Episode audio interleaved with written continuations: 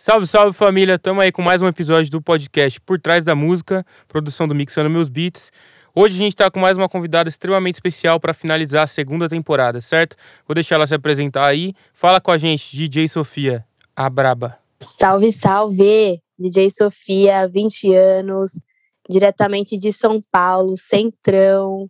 Comecei a carreira com 13 anos, na verdade com 14, né? Mas conheci o rap com 13. Estou aí trazendo musicalidade, rap, poesia, moda na minha vivência. Foda, foda, da hora.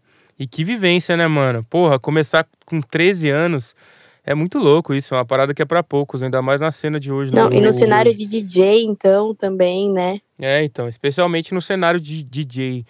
Como é que foi esse primeiro contato que você teve? Conta pra gente como é que foi isso, assim. Então, eu comecei a ir nos shows de rap, tá ligado? Acompanhar a cena entre Zona Leste e a Zona Sul aqui de São Paulo e também muitos shows de sucesso, mas até então era uma parada que eu me identificava com os artistas e achava muito foda, mas ao mesmo tempo nunca me imaginei DJ ou alguém da música, tá ligado? Até porque na minha família é, não tenho ninguém de referência musical que toque um violão ou que seja DJ, porque normalmente, né, sempre o DJ tem alguém que tem algum DJ ou tem alguém que tem vários vinis em casa. E muito pelo uhum. contrário, aqui em casa, meus pais eles gostam de música, né, muito. Meus pais são nordestinos e ouvem muito forró, por exemplo. E meu pai também ouve muito internacional, mas nunca foi uma parada tipo assim, o rap, né? O rap foi, foi referência dos meus tios lá do Capão, que eu também vivia muito lá. E até então era isso, né, mano? Era aquela parada de nós curtir, ter referência, Racionais, Dinadi, Negrali, RZO, Atitude Feminina. Então eu comecei a acompanhar essa galera. Até que um dia eu caí numa reunião de rap, achando que era show é a famosa mês do hip hop. E lá eu vi que a parada era muito além de, de só ir ao show. A parada era a conscientização. Eu sempre entendi que hip hop salvava a vida, porque estava salvando a minha vida e da minha amiga que estava indo comigo. Mas eu vi que a parada, tipo assim, dava para é, politizar as crianças também, trazer isso para as quebradas extremas. Então, eu falei, puta, mano, eu quero participar dessa parada, eu quero fazer o hip hop, né? Porque eu acredito também que o hip hop seja cinco elementos. Né? O conhecimento é o fundamental para que a gente faça a cena acontecer. E aí eu fui procurar como ser DJ, porque era a parada que eu mais me identificava dentro de todas, né? Porque eu não escrevia, não grafitava, então eu fui procurar cursos. É, e ao mesmo tempo achei um curso de mil reais e, tipo, condição financeira muito foda, não tinha nem condição de pagar esse curso, então falei, ah, mano, deixa, deixa aí, vou continuar indo nos shows. E aí eu encontrei a oficina do hip hop, o futuro do hip hop, idealizado pela Vivian Marx, que era um projeto é, idealizado pelo VAI e tal, que tinha os quatro elementos. Essa oficina já saiu MC Sofia, Calfani e saiu o DJ Sofia em 2015. E aí saiu do DJ Sofia em 2015 e dali adiante eu comecei a continuar indo nos shows, porque equipamento é muito caro, né? É, ser DJ é muito caro, mas hoje também a gente tem muitas facilidades de cartão de crédito, a gente parcela em 10 vezes, compra uma agulha.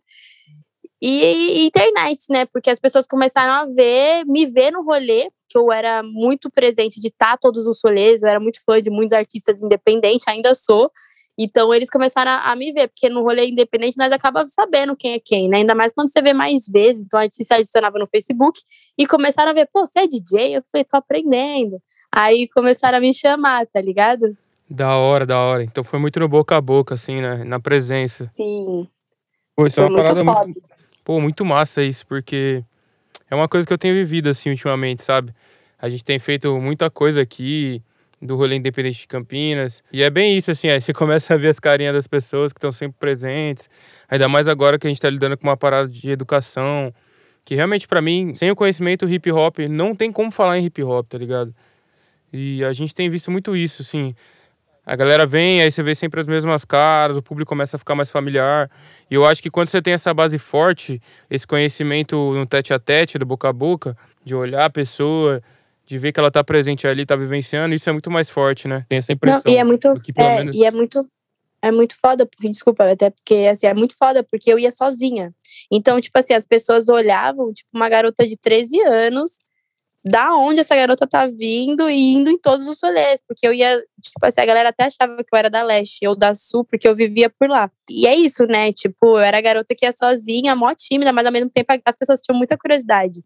E, e é isso que você falou, né? A gente vai vendo as, as caras, as mesmas carinhas, e se conectando, porque o rap tem essa parada de, de se envolver, né? Da gente virar amigo fácil, de ter, de ter uma ideia, de ter uma, uma semelhança no que a gente acredita, né? Sim, com certeza, né?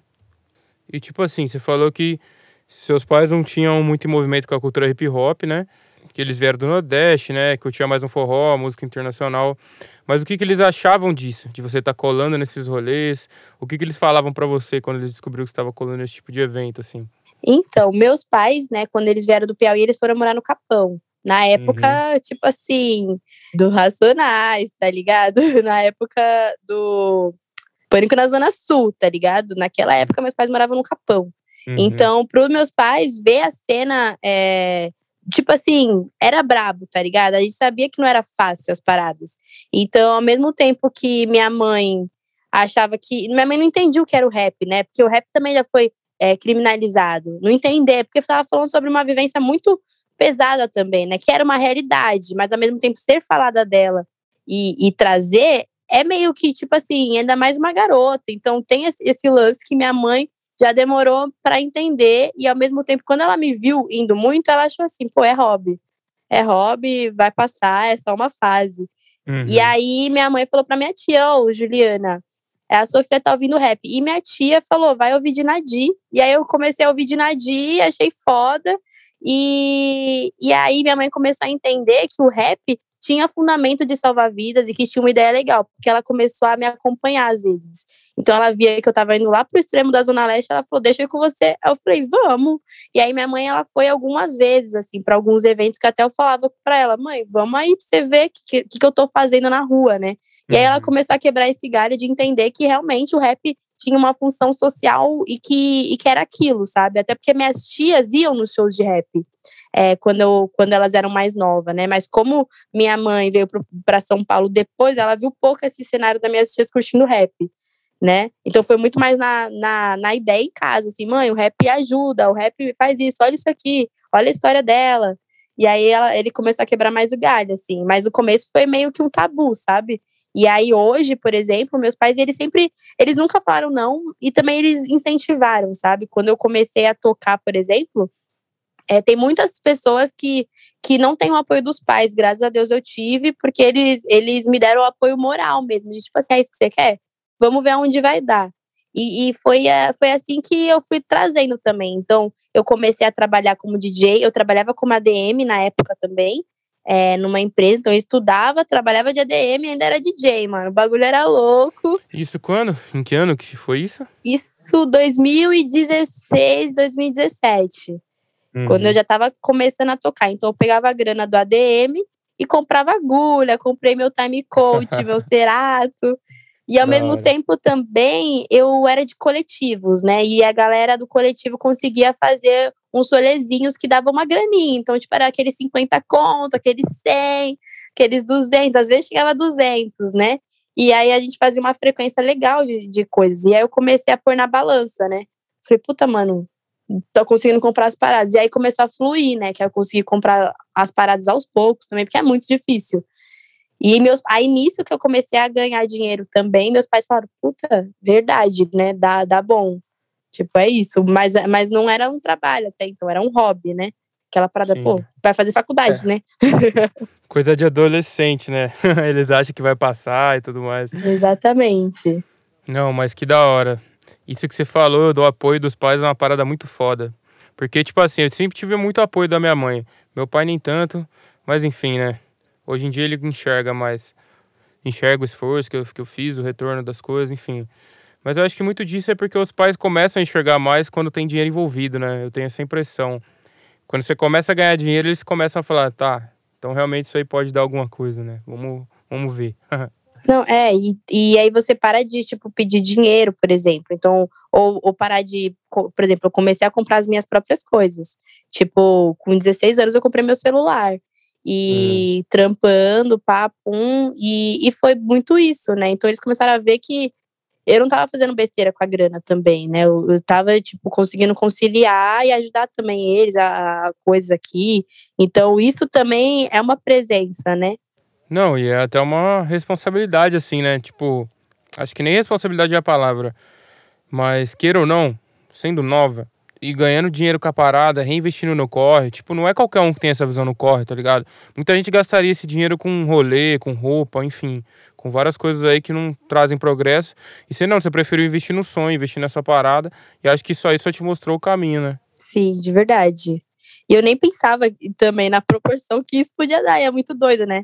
A gente só ia mesmo pra ir, tipo assim, viver a parada. E você não se via assim, tocando em festival e tal? Era mais um, oh, quero fazer esse rolê porque eu gosto. Exatamente. Eu nunca imaginei que, por exemplo, eu tocasse em lugares grandes. Tipo, tocar em pista para muita gente. Tipo assim, eu sabia que tinha potência. É, eu era do coletivo da Herdeiras de Acaltúnia, ele da Zona Sul, né? Idealizado pela Amanda Negra, assim, que é uma rapper. E ela sempre me dava esse gás, Sofia, meu, vai fazer as paradas, você, você é, isso eu assim, Amanda, eu tô aprendendo a tocar ainda. Não, ela falava, você vai tocar em muitos lugares, você tem que dar o gás. Eu ficava, não, eu demorei para falar que eu era DJ, tá ligado? Porque hum. ser DJ, para mim, é uma responsa. Tipo assim, então eu demorei muito para me colocar esse título. Então eu nunca imaginei que eu ia tocar. Tipo, eu vi o KLJ, achava longe tá ligado? O que ele fazia era longe. Eu ia na Matilha, que é um rolê aqui de São Paulo, Matilha Cultural, e ele fazia um rolê de toda quarta-feira, e eu ia toda quarta tal, e eu via muita gente dançando e ele tocando. Eu nunca imaginei que eu tocaria naquele lugar. Quando eu toquei, eu falei, caraca, mano, eu tô tocando no mesmo toca-disco que o KLJ toca. Tipo, os mínimos detalhes, tá ligado? Eu via, porque eu achava muito longe, né? Muito longe aquilo. Porque o KLJ, puta, mano, o KLJ tocando Racionais, faz Citibank, meu Deus. E de repente eu tava tocando no mesmo lugar que ele. E, e ao mesmo tempo, assim, é, é, eu, eu também nunca criei muita expectativa, assim, ah, vou tocar em tal lugar. Tipo assim, eu, eu pensava sempre no próximo passo. Às vezes a gente idealiza, tipo, aquele 10 passos à frente. Eu sempre fui o próximo passo. Então, pô, toquei na matilha. Amanhã, fé em Deus que eu vou tocar em outra matilha, outro tipo de matilha, tá ligado? Era meio que assim as ideias. Porra, que foda, que foda. E qual foi a maior plateia, assim, que você já tocou? Para quantas pessoas, mais ou menos? Você saberia dizer? Cara, eu toquei no. Tipo assim, já toquei em grandes festivais, né? Mas eu acho que o meu. Eu vou falar da minha primeira plateia que eu falei, caraca, foi no Festival Macossa em Brasília, que inclusive foi minha primeira viagem, meu primeiro show fora. E foi para mais de 5 mil pessoas. Na real, era um evento de 15 mil pessoas, né? A gente uhum. lotou o estádio Mané Garrincha, só que eram divididos em dois palcos. Eu acredito que no meu palco tinha de 3 mil a 7 mil pessoas. Uhum. E foi o meu maior público com 17 anos, tá Caraca. ligado?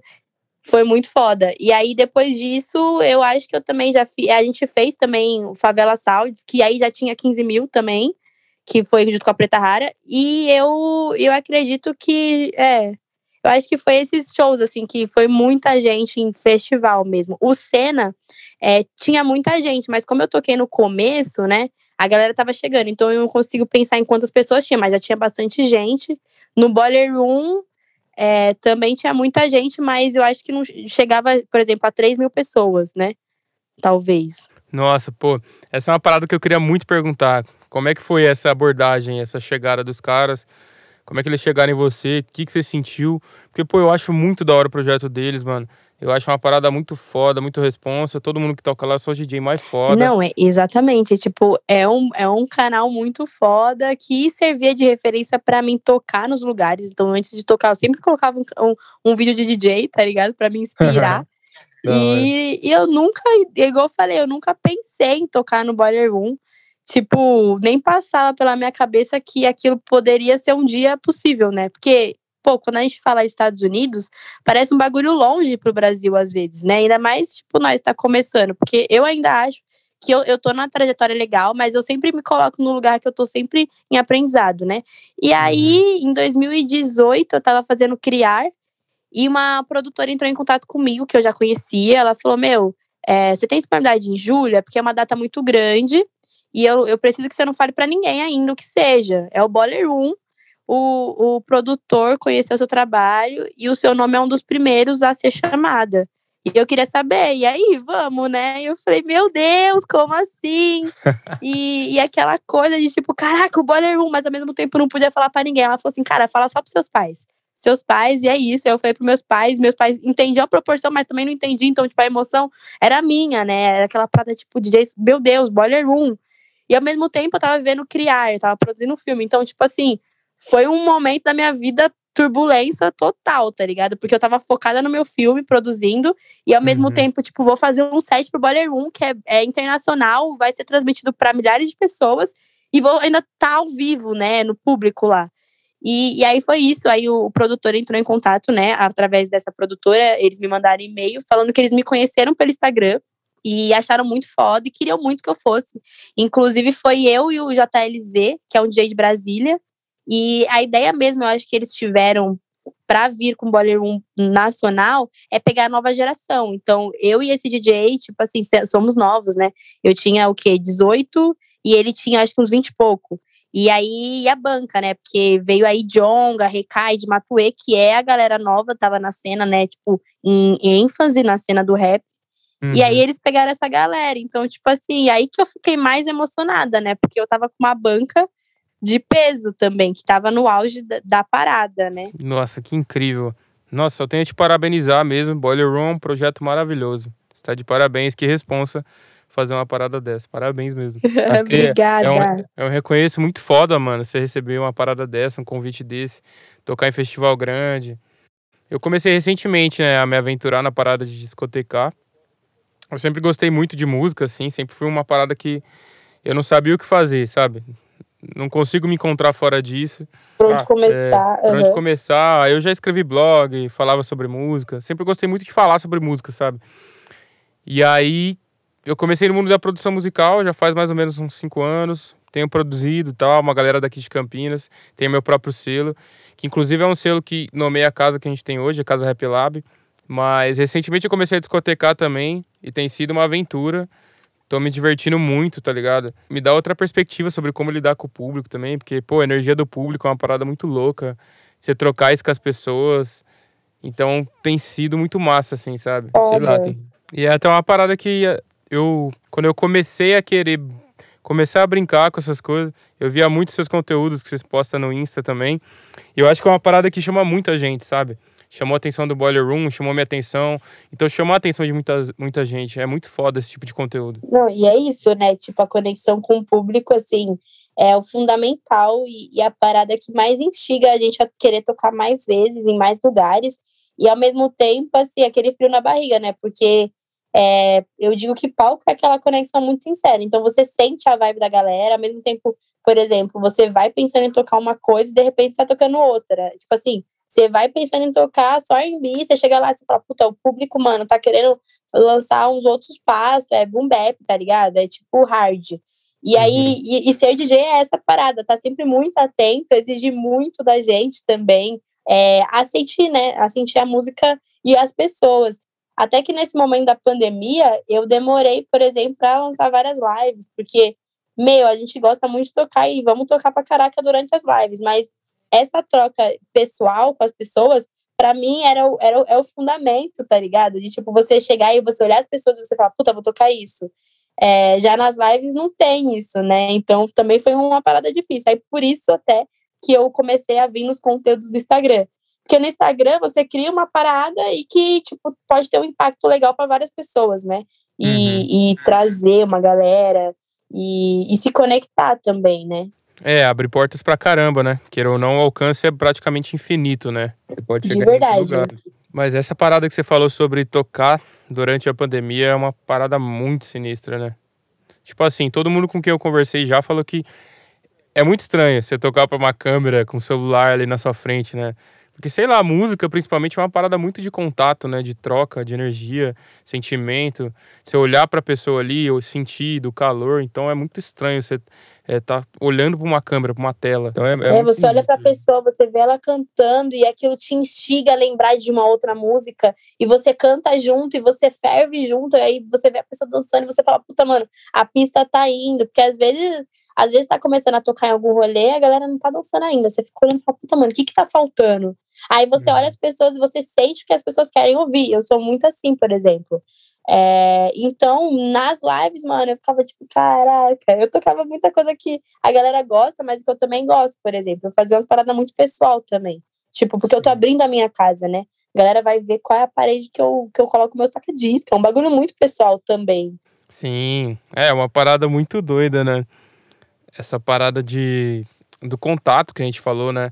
Isso é uma coisa que muitas vezes eu, eu levo meio que uns puxão, assim, sabe?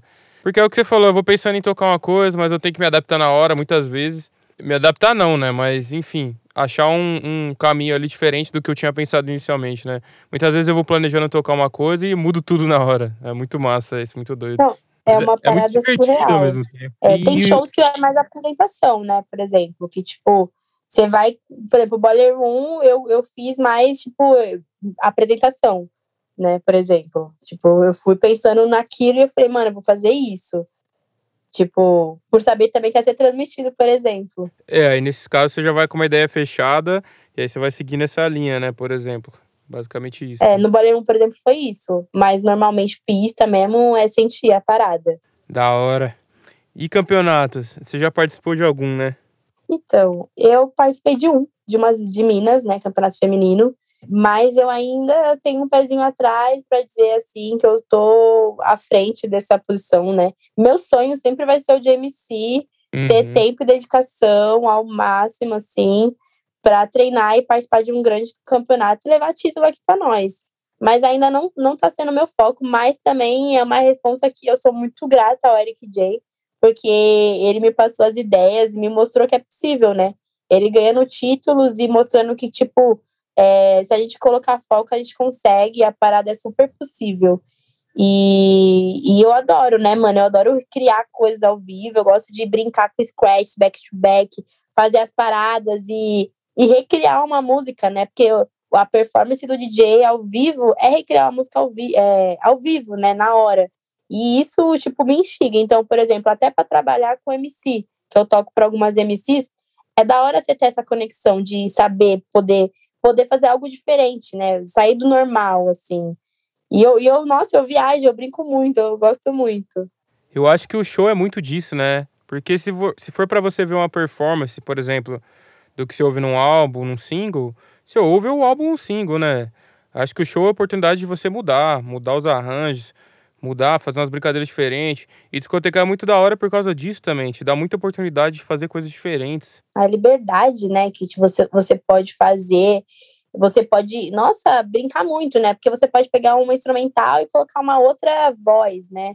E, e ao mesmo tempo você pode brincar de riscar, então você faz uns scratches, e ao mesmo tempo, para também não ficar muito maçante, você vai e, e, e, tipo, eu gosto muito de fazer essas coisas assim, durante os sets também. Sim, sim. É só uma parada que, assim, me falaram que eu tenho tentado manter na minha cabeça, né? Porque tem muita gente que discoteca, que toca, que geralmente é mais assim a mixagem, né? A mudança ali, a seleção. E eu tento pensar sempre nessa parada de tentar criar algo novo, sabe? Ou pelo menos trazer uma estética diferente, uma textura diferente. E é muito massa quando você tá tocando uma parada e aí você tenta misturar, puxa um sample ali em cima da parada, faz uma brincadeira. E alguém percebe aquilo, né? E aí a pessoa olha para você e fica com aquela cara meio assim, né? Aí é muito da hora, mano. E eu acho que é sobre isso, né? Eu gosto desse sentimento, sabe? Criar Se algo novo. surpreende na pista, né? Sim. É, eu, eu acho que surpreende muito, eu acho que é muito legal, mas eu acho que tem muito a ver também com o momento, por exemplo. Tem lugares que eu fico tensa, por exemplo, e aí eu fico até travada para poder criar e tudo mais. E aí eu fico, tipo, nessa tensão. E aí, às vezes, até trava para criar, por exemplo, coisas que acontecem. Mas quando você vai sentindo o set, por exemplo, quando eu toco bastante, tô num, num rolê que vai fluindo muito, aí você vai vindo, né? Vai, vai sendo natural a parada.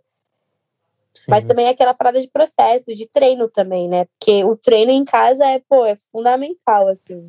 É, então, isso é uma coisa que eu realmente preciso fazer mais também. Eu preciso treinar mais em casa. Porque, queira ou não, às vezes você fica muito emocionado, pá, quer muito tocar. Eu, como sou muito novo ainda, eu tô penando, né? Mas tem que criar uma rotina de treino, né? Importante. Não, pra é, tudo, na real. O legal né? é na pista, mano. O legal é que você tá, tá treinando na rua, tá ligado? Porque você já sente no fervo na, ali. né? Tipo, arriscado até, mas é, é meio Sim. que isso, você aprende dobrado, eu acho, também, quando você se é, joga assim. É, você aprende ali na linha de fogo, né? Quando você erra, você já fica tão puto que nunca mais você vai querer errar. Exatamente, mano. Mas é da hora. Acho que muita coisa eu aprendo também na hora ali. E aí eu fixo com muito mais facilidade, eu guardo com facilidade, por causa da pressão, adrenalina ali, então me fazem guardar as coisas mais fácil. Sim. E como é que é essa dinâmica de tocar com a Sofia, por exemplo? Como é que foi essa toda essa vivência aí? Conta um pouquinho pra gente. Então, em 2000 e quando eu comecei, quando eu fiz a, a oficina do futuro do hip hop, na minha formatura, né, a Sofia já tinha feito esse projeto um ano antes. Então, na minha formatura, a Sofia cantou. E aí a gente tava lá, né, na formatura, e aí eu toquei, aí começaram a gritar, DJ Sofia, DJ Sofia. E aí também, puta, a, a MC Sofia ficou, nossa, tem uma DJ Sofia, eu sou MC Sofia. Aí ficou nesse, nessa brincadeira. A gente, eu já conhecia a Sofia, né? Eu já, já tinha visto que ela cantava, mas eu nunca conheci, eu conheci ela lá. E aí a, a mãe dela até falou, nossa, ia ser legal, né? DJ Sofia, MC Sofia. E outra, você é menina, então, tipo assim, legal, hip hop de mulher. Então a gente ficou pensando nisso. Mas, tipo assim, eu tinha acabado de. Eu tava ainda aprendendo a tocar, porque a oficina era de dois meses, né? Então é muito. Pra... Você tá ligado que a vivência é vivência, né? Ainda mais quando você não tem equipamento, fica longe, né? E aí a Camila, a mãe dela, né, no caso, me mandou uma mensagem no Facebook e falou: Meu, queria muito que você fosse a DJ da Sofia. E como que você tá e tal, você já tá no gás? Eu falei assim, meu, eu ainda não tenho nada, não tenho nem notebook, não tenho nada. Então eu não sei, eu, eu, eu, eu não, não, não penso agora, não tenho, tipo, não, era aquilo, não sabia se ia dar certo, né? Aí ela falou, então foi assim, quando você tiver pelo menos um notebook, me manda mensagem que a gente desenrola. Aí eu falei, não, beleza. Aí eu comprei notebook, comprei as agulhas, fui comprando as paradas. E aí, na época, também eu vi que ela já tava com outro DJ. E aí eu falei, putz, mano, ela tá com outro DJ, tá tudo certo, vou, vou ficar em paz, né? Porque eu, eu acho que também eu não queria tirar o trampo da pessoa que tava trampando com ela. Era um menino que também era novinho e, e que tava no mó gás. Eu falei, puta, eu não vou dar um salve, né? Tipo, fiquei na minha. Falei, ah, deixa lá e tal. E aí passou uma cota, a gente come... eu comecei a fazer outros shows com outras pessoas e DJ Sofia também começou a nascer, né? Comecei a fazer o meu solo e ao mesmo tempo comecei a tocar para Luana Hansen, Amanda Negracin, tocar para é, outras pessoas. E aí, tipo, ela me viu em um show e, e, começou a me ver em coisas maiores. Então a gente acabava sempre se trombando nas line. E ela me viu que eu tinha presença, né? Eu lembro que eu fiz um show no Ibirapuera, mano, era um público muito grande, e, tipo, eu fiz uma pista, e, tipo, caraca, eu acho que isso também chama muita atenção, assim, das pessoas à volta, né? E aí a Camila falou, meu, a gente tava querendo mesmo que fosse uma mina, e agora, tipo, é, pensamos em você de novo, e aí, como tamo? Aí eu falei, vamos fazer uma data. Aí a gente fechou uma data, fechou duas, e aí foi indo, assim. A gente, aí ela falou, não, então é isso, dia da Sofia, e vamos fazer acontecer. E a gente tá aí desde o começo. Eu acho que tem quatro a cinco anos que eu toco pra Sofia já, porque foi bem no começo também. Eu acho que eu comecei, eu toquei sozinha por um ano e pouco, e depois já veio a Sofia na sequência. E a nossa parceria é muito doideira, porque a gente se conecta de uma forma muito surreal nos palcos, né? essa presença de DJ MC ser o fundamento do hip hop, a gente traz muito. Então, a gente faz colagem, a gente faz squash. É, já aconteceu shows da Sofia que ela tava sem voz e que na hora eu percebo e que aí eu pego a voz dela sozinha e coloco, tipo, ao vivo, tá ligado? É uns bagulho assim, a gente se olhar e saber o que tá acontecendo.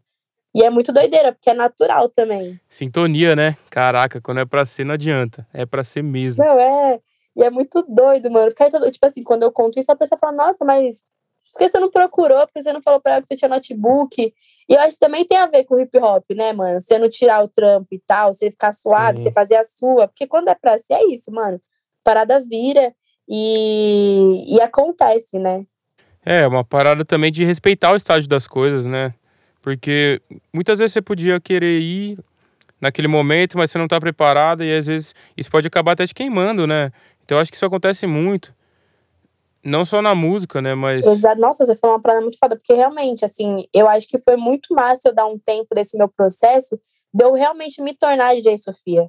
Tinha um amigo meu que ele falava, nossa, você já é DJ, tipo assim, você tá se tornando DJ Sofia, né? Tipo, é, talvez se eu tivesse começado já com a M Sofia, talvez eu não teria tido outras vivências sozinhas, né?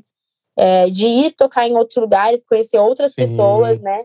E, e eu acho que essa parada também me fundamentou, até entender para onde eu queria ir aos pouquinhos, né? Tipo, hoje eu trago ela como também uma prioridade e tal. Tenho a minha carreira, né, DJ Sofia de sets, mas eu também consigo conciliar, assim como eu também trampo para solto e para preta, né, preta rara. E ao mesmo tempo, tipo, é isso, é o gás, né, que a gente vai se conectando às formas que dá. E como é que é conciliar isso? É que agora eu sei que, né, esses últimos tempos foram sinistros, né, na área de show e tudo mais. E como é que você concilia essas paradas? De você estar tá tocando para mais de um artista? São três MCs que têm uma agenda muito braba, né? No caso, e eu, né, também, que tava começando a ter uma agenda. Até então eu tava levando suave, porque tava batendo suave as datas, tá ligado? tava sendo tranquilo, então eu marcava ensaio com elas, e cada uma na sua, no seu dia. A gente. Eu não sei como que vai ser 2022, assim, eu tô na fé de conciliar, tá ligado? De fazer acontecer, mas também eu não posso avacalhar porque já aconteceu, mano. Já aconteceu de duas datas baterem no mesmo dia e eu ficar, putz, mano. Que você tem a resposta com as duas pessoas, né? E ao mesmo tempo, tipo assim, é complicado, porque o MC depende tudo do, do DJ também, né? Tipo, é, é um show de DJ com MC, mesmo que seja tipo MC Sofia, a MC Sofia vai fazer um show sozinha, mas quando é DJ Sofia e MC Sofia, o show dela é como ela quer, né? Porque a gente criou uma coisa para ser aquele, daquele jeito, né? Do que alguém tá lá e tocar só as músicas dela, né? A gente criou todo um conceito de show. Então, eu fico nesse, nesse pé, eu ainda não sei como que vai ser 2022, Vou tentar manter o que eu puder, mas também se eu achar que as paradas, né, é, é super entender, né, cooperar e tal, para que dê tudo certo, que as agendas, tudo seja no dia certinho. eu acho que vai ter tanta data que vai ficar uma loucura, né, quando voltar tudo. De verdade. Muito tempo parado, né, sei lá. Acho que muita gente querendo fazer. Eu vejo muito isso pela casa que a gente abriu, porque, tipo, a gente tem que controlar a entrada, né. Não dá, se a gente for colocar todo mundo que a gente quer para dentro meio que é perigoso. Segundo, que é difícil controlar. Terceiro, que é irresponsável, né? Com o momento que a gente ainda estava vivendo. Então, é, é, complicado. E as pessoas estão muito no gás de se ver, de dançar e de curtir o rolê. E querem fazer o rolê, né? Então, vai ser frenético. Já tá sendo um pouco, né? As coisas estão voltando aos poucos e tal. Então, eu tô super ansiosa, assim, para saber. Eu também tenho vários fios na barriga, várias inseguranças de saber como que vai ser né? Uhum. Porque é, eu tava no gás, né, em 2000 e, e acho que veio a pandemia em 2020, né? 2019 foi um ano muito bom e 2000 e, entrou 2020 também no gás. Eu entrei no gás, tipo, caraca, mano, acabei de fazer o festival. Nossa, várias paradas, eu tinha acabado de fazer muitas coisas grandes, né, em 2019. Então eu tava achando que 2020 era o ano. Pô, é o ano, vou fazer várias paradas e deu esse baque. Aí a gente fica parado, estagnado, né? Dois anos. Estagnado assim, no, né? Aquela parada, que a gente movimentou algumas coisas aos poucos e tal. Então eu tô, eu tô sentindo, assim, eu tô, tô, eu tô meio que levezinha, sabe? Olhando, observando, uhum. pra, pra me pôr nessa, nesse lugar de novo, assim, de, de, de começar mesmo, assim, nos passos menores para ver como que vai ser a cena, sem muita emoção. Eu tô sentindo meio que isso, sabe, 2022. É, eu acho que tem que ser, né? É porque eu também sentia muito isso, assim, sabe? Que 2020 vai ser um ano, vai ser um ano muito bom, pá. E aí do nada rolou toda essa parada sinistra aí. E aí brecou muitos planos, né? Também obrigou a gente a repensar muita coisa, assim, né? Muita, muito da nossa forma de fazer as coisas. Eu queria até te perguntar como é que foi para você isso, assim? Como é que isso te afetou? Olha, me afetou de várias formas. No começo, é, eu achei mesmo que fosse 15 dias. Quando caiu a ficha que não ia sair rápido, aí eu comecei a me reinventar. Tentei é, criar coisas mesmo e aprender, ouvir muito mais música, pegar esse tempo para estudar. Mas ao mesmo tempo é muito difícil, cara, estudar em casa e ao mesmo tempo saber que a gente está vivendo uma pandemia, que as pessoas estão morrendo e, e focar em mim estava sendo muito difícil. Então, eu demorei para começar a, a engatinhar os meus processos, né? E, e, também eu acho que foi super válido também não me cobrar tanto. Eu não me cobrei tanto na pandemia, de porque assim, tem gente que é, ficou. Eu mesma fui uma das pessoas que eu não me exigi sair da pandemia com vários diplomas de vários cursos, de várias coisas, porque eu não estava bem psicológica em alguns momentos, né? Porque é isso, meu, minha vida é a rua. Eu não tava na rua, minha casa é super pequena, não tenho janela. Então, eu fiquei realmente em casa, saí às vezes.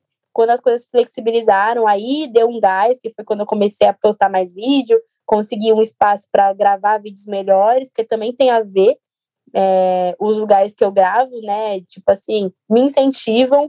Então, foi uns processos meio bravo. Comecei a produção musical também, uma coisa muito foda, que eu já tinha uma noção, mas não queria focar na hora ainda, né? E na, e na pandemia eu me instiguei a fazer. Não me considero produtora, que preciso aprender mais. Estou para estudar, inclusive, né? Vou voltar uhum. a fazer estudos e, e, produzir logo mais. E mas a pandemia veio para tipo aprender mesmo, né? Tipo formas mesmo, a gente se olhar, a gente se observar, talvez a conexão pela internet facilitou muitas coisas a gente aprender que dá para fazer. Por exemplo, esse podcast, caraca, tu tá em Campinas, eu tô aqui, a gente tá conseguindo trocar uma ideia legal e que vai ser transmitido para várias pessoas que vão estar tá em vários lugares ouvindo a gente trocar essas ideias. Então, eu acho que a internet também deu um nicho para a gente se conectar e a gente se observar, se elogiar, é, se respeitar. Óbvio que também tem os caos da internet que você começa a ficar puto no Twitter, tá, tá, tá. Todo mas, dia assim, puto, né? É, todo dia puto. O sistema também não ajuda. Então, assim, eu tenho filtrado muita coisa, pra, porque é um momento que eu ainda tô muito delicada, eu ainda tô muito sensível. A gente ainda não tá no melhor momento. Financeiramente, então, mano, para quem tava conseguindo trampar legal, tal, de repente tá sem show no mês, tá sem uma live, mano. É muito foda. As coisas estão voltando agora. Eu até peguei alguns shows, é, óbvio que a gente fez bastante live e tal, conseguimos pegar umas lives. Mas, ao mesmo tempo, tipo, é isso, né? A gente tá em redução de custos, tá muito foda ainda as coisas. Então, é foda, mano. É um bagulho que é, é, o, é o rap, mano. É o bagulho, é a cena. Não desanimar, porque se a gente desanima, o bagulho é, engole a gente, sabe? Em agosto do ano passado, eu viajei, né, com meus pais, a gente foi pro Nordeste, tentar ficar um tempo tranquilo. E porque também foi um caos, assim, aqui. E aí teve um momento que eu não tinha. Eu, eu fechei lives, por exemplo, e eu não tava conseguindo nem responder as lives, sabe? Que eu já tinha fechado. Eu também não tava sabendo se eu conseguiria fazer, sabe? A minha mente tava tipo assim, mano, meu Deus. E aí, aí eu falei, meu, será que eu não sinto mais amor pela parada? Será que, que eu não sou mais DJ? Tipo assim, umas paradas assim na minha cabeça em agosto do ano passado. Uhum. E aí, graças a Deus, apareceu uns bagulho para fazer, e aí eu revivi aquele sentimento de ser aquilo, e eu falei, puta, era isso, mano, era a falta disso aqui, por isso que eu tava meio que na deprê, tá ligado? Doideira, vários bagulhos que a nossa mente vai indo e voltando, né, nesse tempo parado. É, muito tempo, muito tempo sozinho, né, muita coisa na cabeça, né. Isso que você falou do, dos estudos, né? Muita gente falou isso sobre. Foi um tempo que eu aproveitei para me aprofundar em coisas, fazer cursos e tudo mais. Eu mesmo, no começo da pandemia, quando eu vi que a parada ia ser mais longa do que a gente imaginava, eu comprei uns cursos, né? De mixagem e tal, masterização, para me aprofundar mais, né? Questões avançadas. E aí, nossa, gastei maior grana e no fim até hoje não terminei os cursos, sabe? emocionado. Sim, mano. É emoção, você foi. Porque é muito foda, né? Você manter uma rotina. Tipo, eu tentei muito cuidar da minha saúde. Achei até que isso foi o que me ajudou um pouco, fazer um exercício ali e tudo mais. Mas, nossa, chega agora, você vê, as coisas estão voltando ao normal, mas a gente não tá normal, né? Exatamente. A gente já tá sentindo como que é isso, né? Mas é, que bom que as coisas estão melhorando agora, né? Melhorando, entre aspas, né? Mas espero que daqui pra frente seja só coisa boa. Eu sei que não vai ser, porque nunca é, né? Mas a gente torce pra ser cada vez com mais coisa boa aí. Nossa, e... tomara, viu? E você falou da. que você começou a estudar produção musical e tal. Por onde você buscou isso, assim? Você tem vontade de, de produzir também? Ou você sentiu que foi uma necessidade como DJ? Conta mais sobre isso. Mano, é, antes da pandemia, bem antes, assim, é, a Converse, eu sou do projeto da, da All Stars, né? Aqui de São Paulo, que eles têm um coletivo de jovens criativos. E eles perguntaram assim: Meu, você produz? Eu falei: Produzo produzia nada. Eu falei, pô, tipo assim, eu tinha uma noção, lá, claro, do que é produzir, mas eu não produzia. Mas eu falei, produzo. E aí eu chamei um amigo meu que produzia, eu falei, meu, me dá um toque aí, só uma noção básica, assim, do que eu preciso fazer para produzir essa, esse beat, porque eles queriam um beat para uma campanha uhum. do próprio projeto da All Stars, né? Que é uma parada mais independente da Converse, né? De um uhum. setor mais, tipo, under, tá ligado? E aí eu falei, e aí ele me deu esses toques, e aí eu, eu criei, aí eu falei, mano, a parada é isso, aí eu, eu baixei o FL mesmo, e, e criei sozinha, e depois eu mandei pro meu amigo, o Caslu, inclusive, o DJ Brabo também, que tem uma festa aqui em São Paulo comigo, assim, classe. Falei, mano, consegui fazer, e ele falou, caraca, mano, e aí foi isso. Foi a minha primeira experiência, antes da pandemia. Aí, quando, quando eu tava em. Lembra que eu falei que tava lá no, lá no Nordeste, pá? E uhum. desanimei, aí me mandaram e-mail perguntando: você produz? Aí está aqui querendo produzir uns, uns beats para um projeto do Reels dos times de futebol da classe A. Falei, puta, muito foda, mas, mano, tipo assim, eu falei, caraca, produzo, vamos. E aí foi isso. Aí, tipo, aí eu, eu já tinha algumas coisas, umas noções, né, por causa desse outro trabalho. Mas ao mesmo tempo eu me desafiei. Eu falei, mano, eu vou me jogar nessa parada. A parada é, tipo, é pra criar danças do TikTok, né? Para o Instagram, no caso, né? Pro Reels, para uhum. os bonecos dos times de futebol dançarem. Então, tipo, eu criei trap, criei os funk, criei uma, umas coisinhas básicas, tipo, eram uns bagulho de 15 segundos, né? Aí eu falei, puta, uhum. mano, vou criar e tal, papo. E eu super fluí, nossa, era colagem também, eu me amarro em colagem, né? Porque tipo, a noção que eu tenho de performance já me traz fazer umas colagens ao vivo. Então eu falei, puta, vou fazer umas colagens no programa, né? Porque a ideia era para pegar, por exemplo, é, criar um beat e ao mesmo tempo pegar vozes da torcida, então colocar colocar uns efeitos, era uma parada meio que assim. E aí eu super fluí e entendi um pouco da produção musical. Eu mesma, tipo, viajei, mas eu mesma, eu mesma fiz a Mix Max basicona, mano. Que aí depois eu criei o meu beat próprio, criei uma, uma intro, né? E aí eu postei no Twitter, eu falei, mano, alguém faz mixer, master e tal. Aí o mano muito firmeza fez para mim de uma música, uma, uma intro, né, que eu fiz. E aí eu percebi que, mano, realmente o bagulho é muito além do que eu tava fazendo. E aí hoje eu tenho essa visão de, tipo, é, que a parada não é só se jogar, não. Tem que ter uma, uma ideia mais firme. Mas eu tenho muita vontade de me especializar, estudar mais, porque eu preciso, tipo assim, eu até tenho um curso para finalizar online também, e dar atenção. Eu tenho sonho, sim, de, tipo, criar uma parada minha e lançar as minhas amigas também nos beats, tá ligado? Fazer uma parceria também, quem sabe, com uma mina que também já produz, a gente produzir um disco junto. Tenho vários sonhos, assim, mas que ainda hoje não, não é tanto um bagulho que eu tô no gás, tá ligado? Mas é um bagulho que eu acho que conforme as coisas andarem, fé em Deus que, que vai sair um dia, assim. Esse foco vai, vai sair na mesa.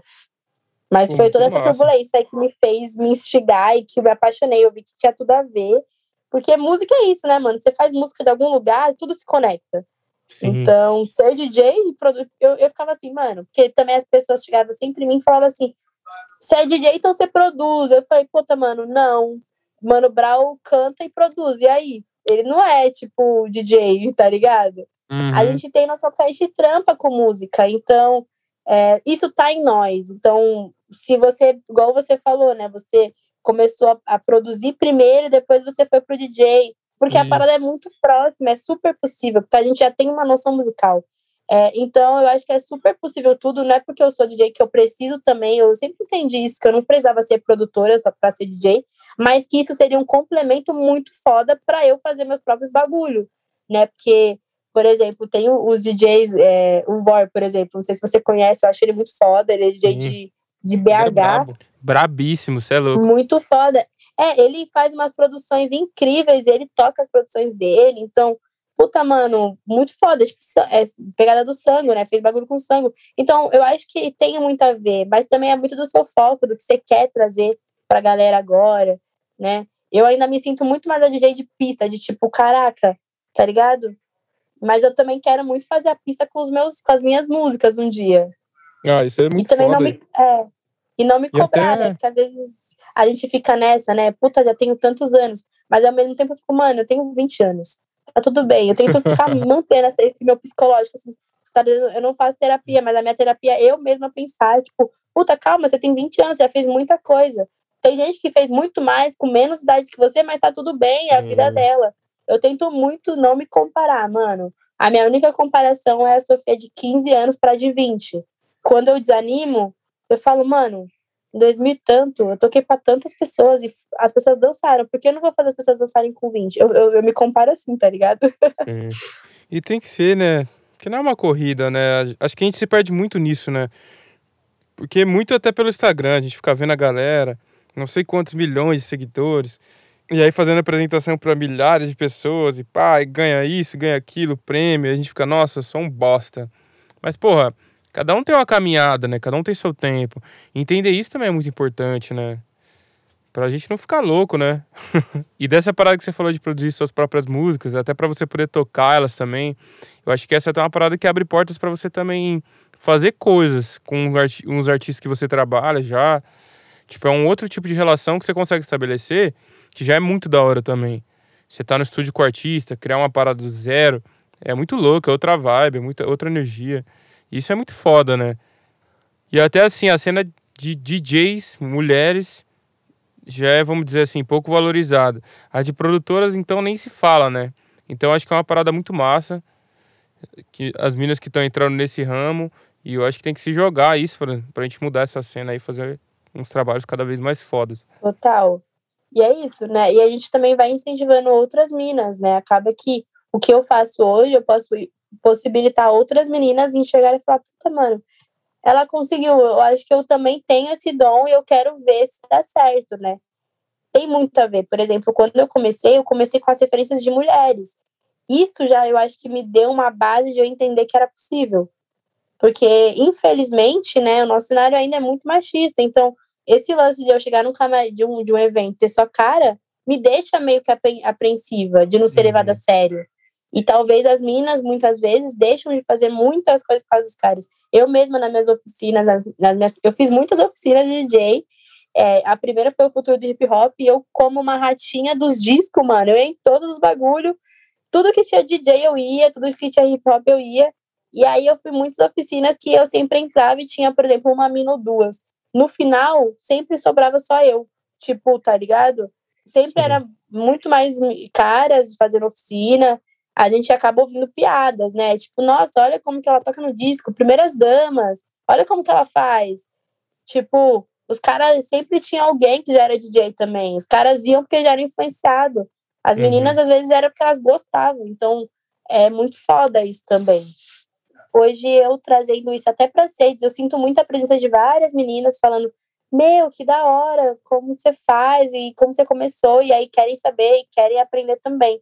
E eu acho que até eu me ver como referência é um bagulho que eu fico, caraca, mano, sério? Mas é verdade, eu acho que também eu tenho que admitir que as paradas são isso, né? A Vivian, para mim, foi minha referência. E hoje, talvez, eu possa ser referência de outra menina. Mano, Exato. Eu com 16 anos tocava. Às vezes eu fico, mano, será que tem alguma menina com 15 anos tocando hoje? Eu fico me perguntando.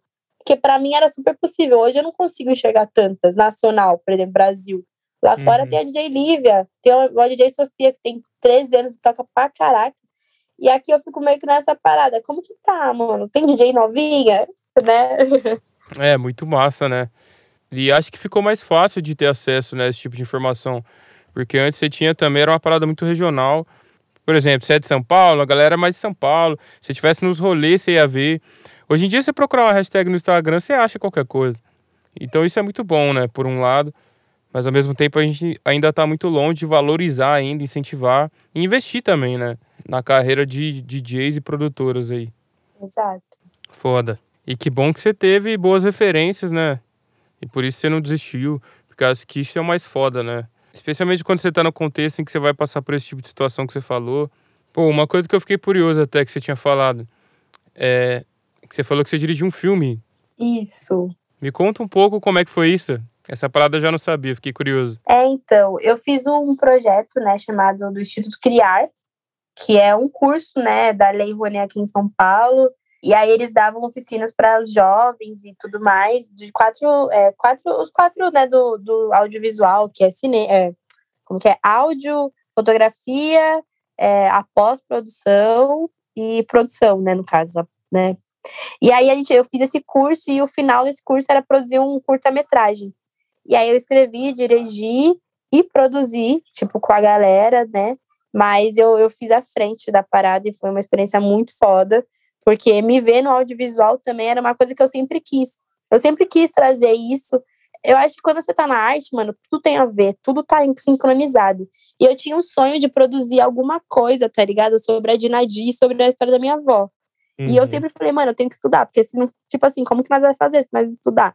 E aí eu procurei e consegui também. E também era uma forma de eu estudar alguma coisa e mostrar para meus pais que eu estava ativa em outros cenários, né? E aí, aí foi isso a ideia do curso. E aí eu, aí eu, beleza, escrevi um roteiro sobre o filme conta a história de quatro meninas de quatro regiões de São Paulo, Zona Sul, Zona Norte, Zona Leste e Zona Oeste, que elas se encontram num baile do centro e elas, elas cada uma é de um, de um elemento do hip hop.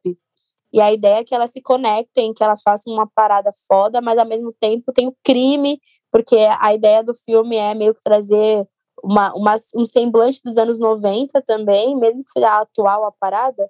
É, eu trouxe muitas histórias que eu já ouvi aí da rua, da galera que se conectava, independente da região, pelo centro, e que o crime também é um bagulho que muitas vezes empaca muita gente e por ser quatro minas do rap, né? Então é um filme que eu quero muito lançar, ainda não está lançado, mas que foi uma experiência doideira de, de escrever e de entender o que, que é um, um, um, um cenário de audiovisual nacional. Então eu tive acesso a lugares muito foda, de tipo aprender mesmo, é, a, aprender a mexer em câmera, por exemplo, aprender a pós-produção, a trabalhar com produção, produção mesmo também, né? Porque eu tive que ser a produtora também do meu filme é, conseguir apoio né, de algumas marcas, aprender a ser marqueteira, tá ligado? Conseguir apoio de produto da Red Bull, Converse, Laboratório Fantasma, é, algumas marcas, né? Tipo, muito foda. Nossa, me deu um gás, assim, de entender que tudo é possível, mano. Você tem boca, vai a Roma mesmo. Parada é, é isso. E, e foi foda. Tô muito ansiosa, inclusive. E as atrizes também, foram quatro atrizes que trabalharam com a gente eu fiz um casting procurando meninas que também já tinham envolvimento com hip hop, porque também eu falei assim, cara, tem que ter a ver, tem que ter, a, a pessoa tem que ter sentir a parada, tá ligado? Vivência, então, né? as men é, a vivência. Então, as meninas que fazem parte do filme, é, elas têm alguma vivência do hip hop. Tipo, tem alguma coisa ali, uma é MC mesmo, a outra é, tipo assim, acho que só a única que não é DJ, mas que ela, eu ensinei ela a tocar o básico, tá ligado? Eu falei, mano, isso aqui dei uma aulinha pra ela antes, ia ser eu. Mas eu falei, mano, eu não posso fazer tudo. A galera falou, não, é você. Eu falei, não, gente, não dá pra mim fazer tudo, não dá pra dirigir e ser atriz, tá ligado? tipo, é foda. e milhões de outras coisas, né? Ao mesmo tempo. é, tocando, sendo DJ também, né? Já na minha carreira. Ah, que foda aí. E quando que isso vai estar disponível? Ou já tá? Então, a ideia é que, tipo assim, eu finalize já ele e tente lançar presencial. Não sei se é ainda esse ano ou no começo do ano que vem. Muito massa. Pô, que foda, quero muito ver. É aquele projeto 4x4, né? Isso, e o Hip Hop por Nós. Massa, vou seguir aqui. Achei muito foda, muito massa. Você falou da Dinadi, pô, Dinadi da minha cidade aqui, porra, monstra, monstra, monstra. Sim. Você é louco. Ela, ela é minha referência braba, tá ligado? Meu Deus, assim, eu, eu, eu nossa, eu não sei nem o que falar, sabe? Porque quando eu comecei a ouvir rap, minha tia falou, ouvi de Nadir. Quando eu ouvi, mesmo que a vivência dela fosse diferente, ela já era mãe, né? Eu sentia muito as, as frases, a, a palavra dela, né? E ela sendo uma mulher, mano, do rap que conseguiu produzir discos, e ela tinha essa parada de fazer, de entender a música dela da forma que ela quisesse fazer. Acho que também isso dá voz para as mulheres, né? E a Dinadir, pô, de Campinas, né? Braba. Porra, pra mim ela, sei lá, ajudou a pavimentar o que foi o rap, assim, no Brasil. Se ela não tivesse existido, o rap não seria o que é hoje também. Porque, também porra, acho. significativo. Não, a Dinadi, ela, ela, ela trouxe uma potência, né, na voz do, do rap real, não só de mulher, mas acho que de rap. Até por ela, até por, porque, né, tipo, a Dinadi, ela se masculinizou para ser vista como rapper no rap, né? Sim. né? Pra galera entender que ela não era só uma mulher que cantava rap, ela era rapper. E eu acho que isso também me trouxe uma visão de cenário também, que era isso. Óbvio que depois ela começa a falar, ah, comecei a usar saia, e as paradas comecei a usar mais rosa. E eu acho que também ela trouxe esse processo até para as minas poderem vir mais femininas, né, no rap. Ela e a Negra ali foram à frente disso. Óbvio que a gente teve a Shariline também, Lady Rap. E a Diraidi, para mim, assim, potencializou muito, muito, muito porque ela teve, deixou muitas produções. E naquela época a gente sabe, hoje é difícil, né, muita gente produzir. A gente vê as meninas aqui às vezes, puta, mano, como que eu vou lançar uma música? Puta, beatmaker. A Dinadi, tipo assim, foi avançada, produziu várias paradas, mano, mais de um CD, tá ligado? Deixou muita coisa. Talvez era justamente para fundamentar a nós, tá ligado? É, pavimentou, né? Deixou um legado muito foda. De verdade. Bom, é, e eu já tive é, uma experiência, né? Mulher e o Clã trouxe um tributo a Dinadi, foi muito foda, eu toquei. E a gente trouxe a família dela, tipo, conheci a filha dela. Pô, muito foda. Uhum. Porra, que massa. Muito massa mesmo. Da hora, Sofia. Acho que nosso tempo foi esse. Tô muito feliz com essa conversa. Muito massa essa troca de ideia. Muito feliz por conhecer mais sobre o seu corre. Agora eu entendo mais sobre suas referências também. Agradeço demais sua participação. Estou muito feliz com esse podcast e feliz por finalizar essa temporada desse jeito, trocando essa ideia com você. Máximo respeito, muito obrigada a você e geral aí também que tá ouvindo, chegou até o final, ouviu nós, toda a galera também da, da cena aí de Campinas, máximo respeito. Já toquei duas vezes, eu acho, ou três aí em Campinas também. Nossa. E, pô, vamos, vamos se movimentar super, logo mais estaremos na cena. Muito obrigada pelo convite, pela troca. É da hora fazer essas ideias, porque a gente revive coisas que fazia tempo que eu não pensava, tá ligado? E, e a gente sempre catuca um, um, lugar diferente na gente que amplia pra gente voltar, sabe? E eu, eu gosto uhum. muito disso e sou muito grata também a, a você por essa troca.